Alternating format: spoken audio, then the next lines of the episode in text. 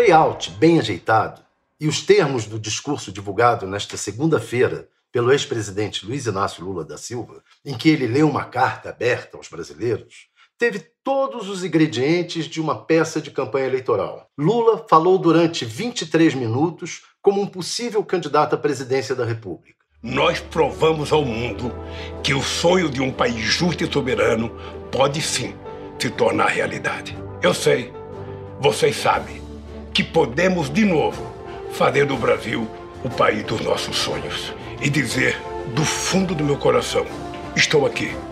Vamos juntos reconstruir o Brasil. No mesmo 7 de setembro, o presidente Jair Bolsonaro fez uma manifestação formal e insípida, de pouco mais de três minutos, em comemoração ao Dia da Independência. Lula partiu para o ataque, colocou o dedo nas chagas abertas pelo mau combate do governo à pandemia do coronavírus, à desinformação, à negação da ciência, à destruição do meio ambiente e, sobretudo, à política econômica do combalido posto Ipiranga do presidente, o ministro Paulo Guedes. Bolsonaro parecia acuado, jogou na defesa, lendo titubeante um discurso que claramente não foi escrito por ele, não tinha o seu tom, sua agressividade costumeira o traço bolsonarista ficou apenas no ataque ao que chamou de sombra do comunismo, que teria tomado conta do país nos anos 60.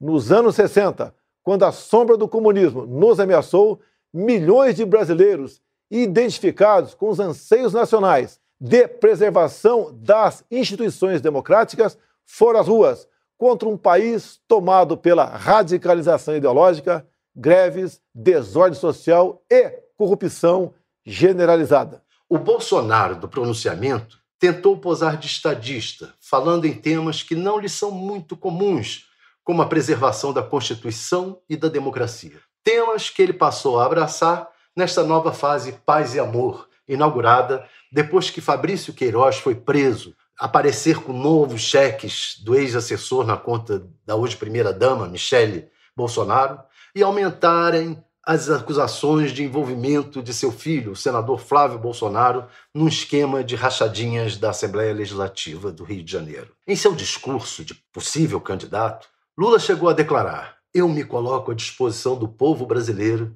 especialmente dos trabalhadores e dos excluídos. Aí persiste a grande dúvida: isso é bom ou ruim para ele próprio, para o PT e para as oposições. No PT, uma eventual candidatura de Lula empana qualquer outro candidato do partido. É quase como um soco no nome hoje mais provável, o ex-prefeito de São Paulo, Fernando Haddad.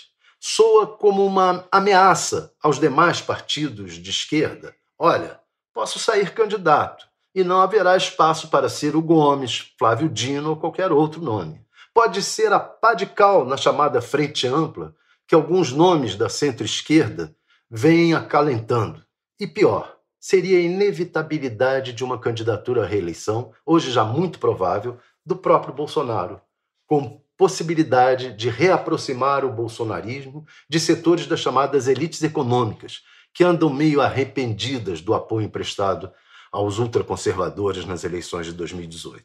Ou seja, os discursos podem ser a prévia da disputa eleitoral Lula-Bolsonaro. Nesse caso, Talvez os historiadores do futuro venham a apontar os dois pronunciamentos como um marco inicial da campanha de 2022.